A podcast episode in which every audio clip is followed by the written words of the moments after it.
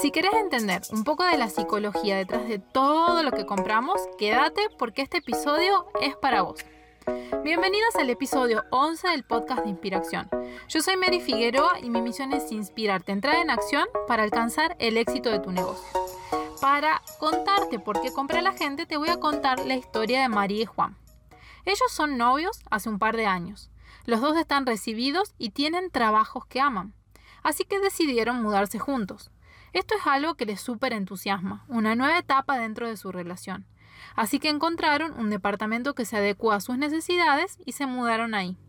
María es una coach experta en decoración que ama el feng shui y quiere que su departamento tenga ese toque de espiritualidad en el que el chi fluya. Así que le pide a Juan que prepare sus herramientas para colgar algunos estantes y cuadros en la pared. En ese momento se da cuenta de que necesitan un taladro para poder poner los tacos Fisher. Así que muy emocionados se van al lugar donde venden taladros en su ciudad y eligen uno. Ahora, la gran pregunta es ¿por qué compraron el taladro? A esta pregunta le podemos encontrar diferentes niveles de profundidad en la respuesta.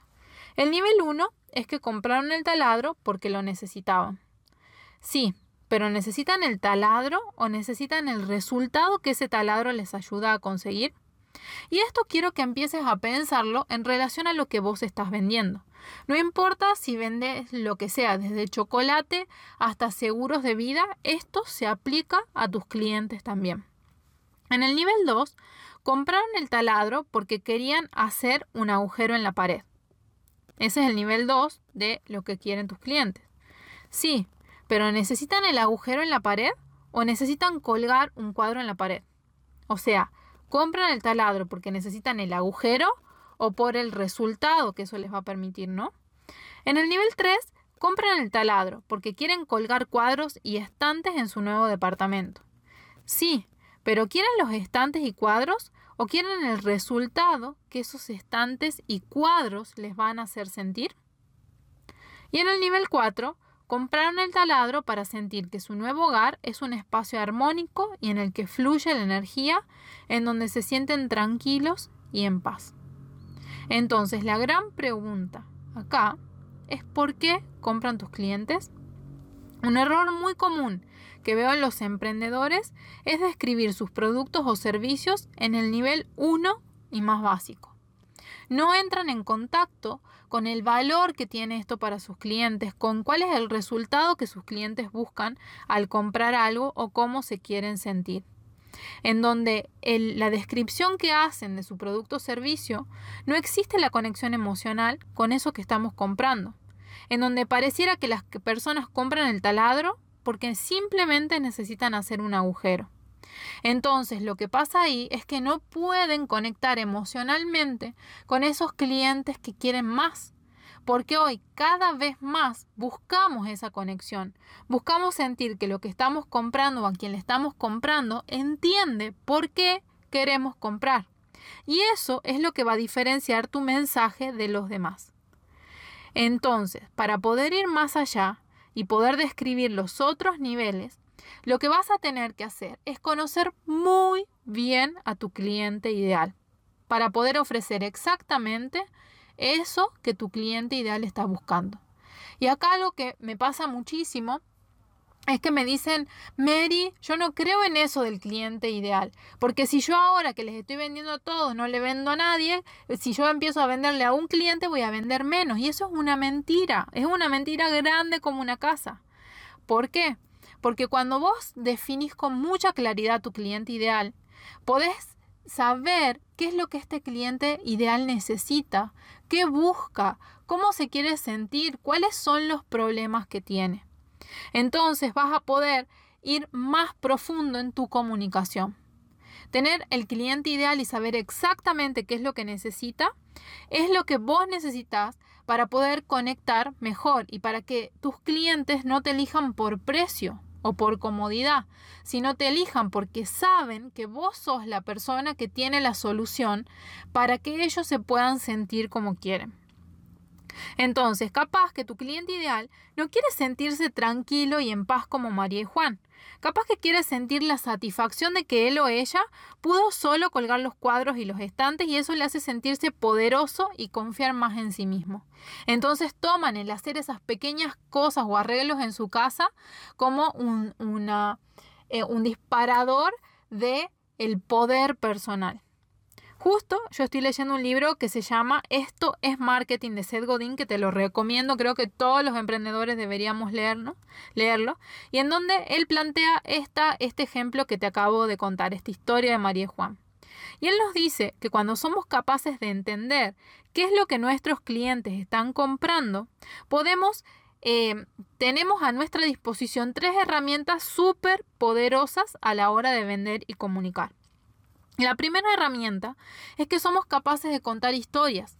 Y en realidad, las historias son los que nos hacen conectar. Capaz que vos no te acuerdes nada de este episodio más que la historia de María y Juan.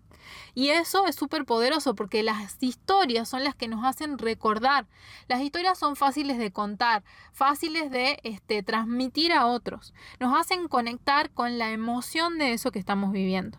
Entonces, cuando vos sos capaz de saber qué es lo que quieren tus clientes, podés contar una historia que les encante, que les apasione y los conecte con ellos mismos. Lo segundo que podemos establecer cuando tenemos este nivel de conocimiento acerca de lo que quieren nuestros clientes es establecer relaciones. Somos seres sociales, amamos pertenecer. Y cuando vos podés reconocer por qué compran tus clientes, más allá de lo obvio, más allá del agujero en la pared, vos podés ofrecerle un modo de relacionarse con vos y entre ellos que sea diferente. Por ejemplo, en el caso de María y Juan, podrías ofrecerle a esos clientes un club de hágalo usted mismo, en el que se enseña Feng Shui y hacer los elementos que van a decorar tu casa, pero los haces vos mismo. ¿Te imaginas la genialidad de ofrecer eso? Si simplemente, más allá de venderles el taladro, hubieran ofrecido eso para sus clientes, ¿a dónde llevaría eso a tu empresa o a tu emprendimiento? Y lo tercero que podemos hacer cuando tenemos este nivel de conocimiento con respecto a nuestros clientes es crear experiencias. Es conocer a este nivel de tus clientes te permite crear experiencias para ellos, continuar la relación, ayudarlos a lograr un resultado que estás buscando. Te convertís de un vendedor que es una máquina expendedora, donde simplemente el cliente ingresa la tarjeta y sale la cosa que vos estás vendiendo, a una, eh, un emprendimiento que crea experiencias, que va más allá, que continúa la relación, en donde después de que compro, después de que ese cliente te da su dinero y vos le entregás la cosa, pasa algo más. Y eso te va a diferenciar, te va a hacer más poderoso y diferenciarte sobre todo de la competencia. Que la gente deje de elegirte por precio simplemente y pase a elegirte porque sabe que vos podés ofrecerle algo más. Y te juro que nosotros somos capaces de pagar más o de ir más lejos para sentirnos de determinada manera. Contame si no te pasa que quizás hay cerca de tu casa una verdulería. Sí está cerca, pero está sucia, atienden mal y vos te vas más lejos y pagas más caro por recibir una experiencia de compra, porque te atiendan bien, porque te dejen no sé, tocar las frutas y verduras y elegirlas vos, porque te lleven las bolsas con verduras al auto. Entonces, cuando vos sos capaz de pensar en tus clientes a este nivel, eh, simplemente entendiendo por qué te están comprando, qué es eso que les hace elegir tu producto o servicio, te vuelves una empresa, un emprendimiento que va más allá. Entonces, el ejercicio para hoy es comenzar a investigar las razones por las que tus clientes te compran. Y si estás pensando, no, Mary, no, eso no se aplica a mí porque yo vendo mates, velas, seguros o soy peluquera, no es así. No compramos nada por la cosa en sí. Todo lo que compramos lo compramos porque nos hace sentir de determinada manera. Hasta cuando compramos chocolate. ¿Te has puesto a pensar alguna vez por qué compras chocolate? Seguramente no es por el chocolate en sí. Si nosotros lo vemos al chocolate, es una cosa marrón que cuando se calienta se te queda pegoteada en las manos, que te puede ensuciar la ropa. Entonces no compramos chocolate por el chocolate. Ahora, si yo te pregunto, ¿qué sentís cuando comes chocolate? Ahí viene ese conocimiento. el placer de cuando el chocolate se va derritiendo en tu boca, el sabor dulce, eh, la sensación en tu cuerpo, quizás te trae algunos recuerdos de tu infancia o de quizás de un abuelo, un tío que te regalaba chocolate. Entonces, ni siquiera el chocolate lo compramos por el chocolate en sí. Compramos chocolate por cómo nos hace sentir. Entonces, lo que te pregunto es ¿por qué compran tus clientes? Si no lo sabes a esto, mándales un mensajito a esos clientes con los que más confianza tenés y pregúntales qué sienten cuando te compran, por qué eligen tus productos o servicios. Le puedes preguntar, ¿cómo te sentías antes de comprarme? ¿Y qué querías sentir cuando me compras, cuando recibís el producto? ¿Qué sentís? Hacer estas preguntas puede parecer algo personal, pero te prometo que lo vale. Una de las cosas que descubrí es que las personas que no hacen un trabajo emocional interno son a las que les cuesta hacer este tipo de preguntas. Son las que no pueden conectar con sus clientes, porque la relación con los demás es un reflejo de la relación con vos misma. Entonces, si vos querés conectar más emocionalmente con tus clientes, si querés que te empiecen a elegir no por precio, sino porque realmente haces una diferencia en sus vidas, vas a tener que empezar a entender y a ver que lo que vos vendés es algo más poderoso que lo que se ve a simple vista. No es simplemente el agujero en la pared, es mucho, mucho más. Y eso es lo que te diferencia y te hace única entre los demás. Compramos porque nos queremos sentir de determinada manera. Quizás sea la confianza en nosotros o el poder, personal o paz o tranquilidad o tener cierto estatus o pertenecer. Pero nosotras como vendedoras apasionadas tenemos que reconocer qué es lo que quieren nuestros clientes. Y para eso te podés, empezar en el nivel 1, o sea, reconocer exactamente el resultado ahí más inmediato que eso que vos vendés le da a tus clientes y después empezar a ir más profundo haciéndote la pregunta, ¿para qué quieren esto? O sea, ok, quieren el chocolate para sentir placer. Genial. ¿Pero para qué? Bueno, para eh, darse un gusto, para pasar un momento, para celebrar, para qué sé yo. Entonces ahí te empezás a preguntar más profundo para qué te están comprando tus clientes. Y acá lo que puede pasar es que aparezca tu maléfica interna gritándote, no, qué vergüenza, ¿cómo yo voy a preguntar eso? Agradecele por hacer su aparición y sabe que es solo tu cerebro tratando de mantenerte segura y que segura no es lo mismo que feliz o exitosa. Hace poquito se estrenó en Disney la película Luca, en la que los protagonistas, Antonio y Luca, están por hacer algo que le da miedo a Luca. Entonces Antonio le dice, esa es la voz en tu cabeza que se llama Bruno. Y para callarlo tenés que gritar, silencio, Bruno.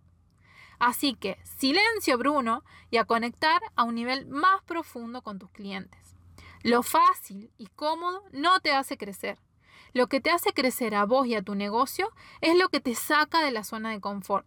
Así que amiga querida, vendedora apasionada, ponete en acción y empieza a preguntar a la gente que te compra por qué ha elegido tus productos. ¿Qué era lo que quería sentir? ¿Cómo se sintió después de usarlo, de comprarlo, de consumirlo? ¿sí? Entra en contacto vos también con tus emociones. Y ahora sí, si te gustó este episodio, compartirlo en tus historias.